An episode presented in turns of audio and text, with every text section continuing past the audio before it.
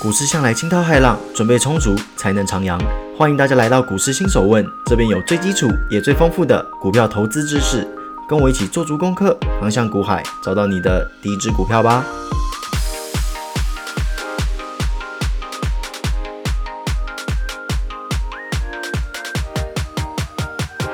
欢迎各位回到今天的股市新手问。那在节目开始之前啊，想问一下有追踪 IG 的朋友们，有没有看到我的现实动态嘞？如果有看到的话，欢迎多多互动啦。那如果没有追踪 IG 的朋友们，我先来一个前情提要啦。主要就是说，哎，我前几天啦，应该是一两天前吧，有发两则贴文。第一则贴文在说，哎，大家对 NFT 的前景的看法怎么样？是觉得 OK 还是觉得来乱的？那另外一则是说，因为比特币这个议题很夯嘛，所以我就问一下大家说，大家对比特币有没有兴趣？如果有兴趣的话，我可以做一个贴文这样子。所以，我们股市新手问的 IG 除了有我们定时的这些集数之外啊，我还会分享一些哎财经新闻，还有一些我觉得有趣的金融产品啦，拿出来跟大家分享。里面会写到我的看法，还有一些我的分析。这样子，好，那我还是要先回答一下哦，像是 NFT 还有这些比特币的议题，我一律只用贴文，我会用 po 文的方式做分享，我不会透过 podcast 说，毕竟我的 podcast 叫做股市新手问嘛，啊，总不能我叫股市新手问，而且我都在讲区块链，大家一定会觉得很奇怪啊，诶，你是不是蹭热度啊？说好的股市嘞，你是不是标题党啊？各位，绝对不是。我自己虽然也有投资比特币，NFT 也有一点点的投资，但是股市依旧是我的主力，我不会欺骗各位的感情的。所以啊，其他方式的金融产品，如果我觉得有趣的，那一定就是用 po 文跟大家分享，而不是用 podcast。所以有兴趣的朋友们，欢迎赶快来追踪我们的 IG 啦。好了，那我们这个拉赛拉的有点多啦，那我们赶快进入今天的主题吧。第四问，基础分析工具 MACD。大家还记得我很久以前说过，技术分析有很多不同种的流派，就跟武林一样。今天呢，就是要跟各位介绍这些不同门派啦，以及这些门派运用的原理，还有一些简单的判断方式。诶，不过大家看到“基础”两个字，大家可能就觉得有猫腻了吧？为什么只说基础，不说进阶的？你是瞧不起我吗？你觉得我只配当基础仔吗？当然不是啊，各位，一切从基础学起嘛。今天要分享的，与其说是基础，不如说是最常用的，也就是 MACD、KD、RSI 还有乖离率一样，我们 IG 会同步更新，大家可以看着图片，听着 Podcast，轻松讨论。那我们今天呢，先从 MACD 开始介绍好了。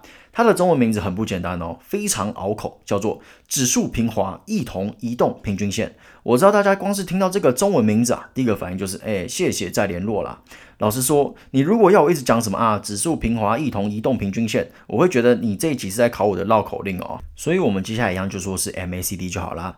那我相信对股票有研究的朋友，多多少少都知道这个东西，什么 MACD 翻红啊，哎，买点来喽，或是翻绿，哎，该卖喽。但是问你说，哎。那 MACD 是什么啊？哎，你会发现，对耶，MACD 是什么？这种就是标准的、最熟悉的陌生人啦。那今天就让我们来跟他搞好关系。它的原理呢，是透过比较两条长短天数的指数移动平均线，又叫 EMA，相减算出离差值之后啊，我们再对离差值 diff 进行一次指数移动平均线计算，得出 MACD。听到这边呢，我相信绝大部分的朋友们一定觉得，哎，怎么有一种在大学讲堂的即视感啊？跟我说话的是 Professor 吗？一股睡意悄然而至。所以说各位，我也不会再说什么啊，我们一起来算 EMA，我们一起来各种平方，我们一起来算数。哎，数学 Number One，我们直接说重点，我们直接说概念就好了。为什么用 EMA 去做计算？因为我们要将每一天的股价做一个加权平均，而越靠近当日的加权越重。原因很简单嘛，我问你，今天这天公司的股价跟十年前同一天公司的股价，哪一天的股价比较有办法体现出公司现在的价值？那一定是今天嘛。所以越靠近今天，它的股价参考价值就越大，所以它加权就越重。好，那我们继续哈。前面提到我们会用两条一长一短的 EMA，那长天期通常是取二十六天，短天期则是取十二天。好，那我们要用 EMA 做什么？来，我们要用 EMA 来算一个东西，叫做离差值 DIF，DIF 怎么算？很简单，就是相减，加减乘除里面的相减，就这么简单。短天期减长天期，那这个有什么意义？大家想一下哦。今天一档股票如果一直涨，那它的短天期 EMA 扣掉长天期的 EMA，这个值也一定会放大嘛。反之，如果一直往下跌，那它的短天期 EMA 减掉长天期的 EMA，则会变成负值。那如果它跌得越凶，那负值也会扩大。简单来说，越标的股票，它的 DIF 值就越大。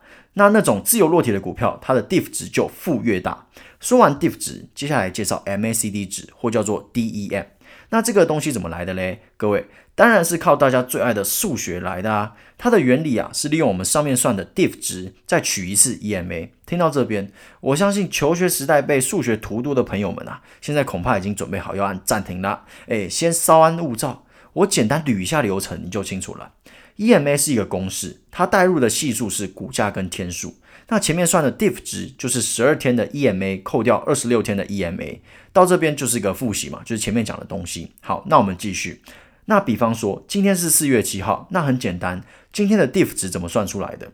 那这个时候认真的朋友立刻抢答，哎，那就是四月七号往前推十二天，代入 EMA 之后再减掉往前推二十六天，代入 EMA，哎，这样对不对啊？完全正确。那四月八日的 diff 值怎么算？一样，就是四月八号往前推十二天，代入 EMA，再扣掉往前推二十六天，代入 EMA。所以每一天都有一个 diff 值。到这边大家应该都 OK 吧？好，那现在每天都有 diff 值，那就很开心啦。那我们现在就把这个 diff 值往前推九天，代入 EMA 的算式，就可以算出 MACD 值啦。诶，有没有很清楚？那这个时候啊，总是会有那种打破砂锅问到底，还问砂锅在哪里的朋友啊，会问说：诶，为什么是计算十二天、二十六天跟九天呢？为什么啊？好好奇哦。诶，这个我也是有点好奇啦。不过这就是数学模型算出来的系数值啦，我们会用就好啦。至于这部分，就像我不会跟你们说算式一样嘛。哦，我告诉各位，如果我用嘴巴说出 EMA 的算式，我保证不要说是你们了，我自己都想把自己按暂停。所以说算式的部分啊，其实并没有那么重要啦。我们会分享算法。主要是希望说，大家可以透过算法的了解，说这样的工具是用什么样的逻辑去观测股市，什么样的角度去判断买卖点。那里面的学术性的计算呢，就先不用太锱铢必较啦。如果真的有数学系的朋友非常的有兴趣，那可以上网找，网络上有公式。好啦，那我们现在来看看，我们已经聊了些什么。目前我们知道 diff 值，知道 MACD 值了。接下来我们要更进一步，我们将 diff 值扣掉 MACD 值，可以画出一些棒状物，长得有点像是成交量的棒子啦。其实这个 MACD 的工具啊，主要看的就是这些棒子啊。我们讲柱状图啦，讲棒子多难听啊，柱状图，柱状图。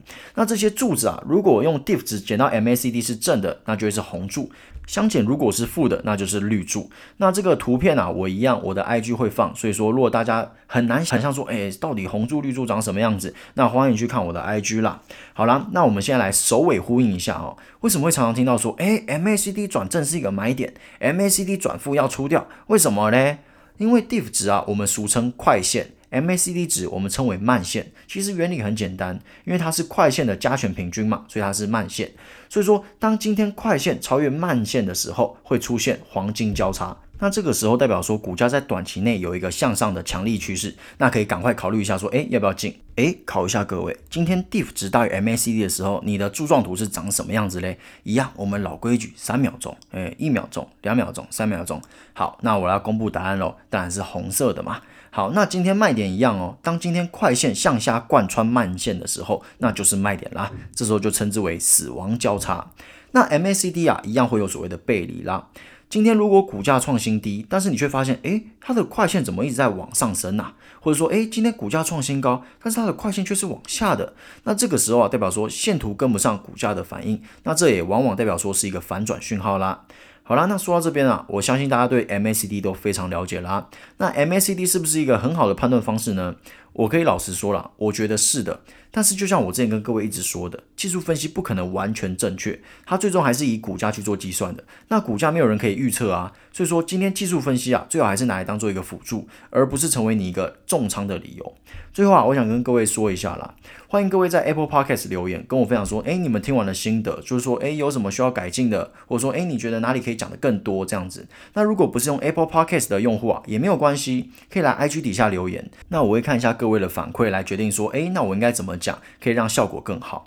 那至于其他的工具啊，我会一集一集介绍。其实我本来想要在一集之内说完啦，如果有听到我上一集的的观众朋友们应该知道，我上一集本来说，哎，我们这一集要介绍 MACD、RSI、KD 这些东西，哦，好欢乐，要讲好多。哦。但是我在打稿的时候啊，觉得说。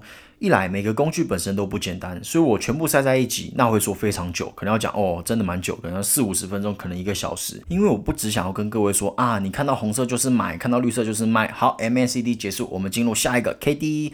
我不想要这样子敷衍大家啦，说真的，我希望可以把原理跟大家做一个分享。然后，如果大家能基于这个原理用理解的方式去理解这个工具，那我相信那个掌握度会更好啦。那再来也是最重要的，我不希望大家囫囵吞枣。比方说我说了一堆工具，结果我说完最后一个工具的时候，你们已经忘掉第一个了。诶，到底是 M A C D 还是 A B C D 呀？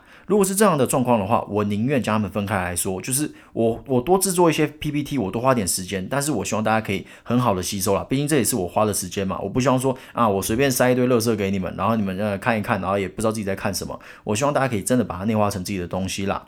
那总而言之，我是真的觉得说，大家花时间听我的节目，真的不是来逛花园的，而是想要来学一些东西，拿去股市中使用，甚至赚一点零用钱。所以说我真的不希望辜负大家的期待。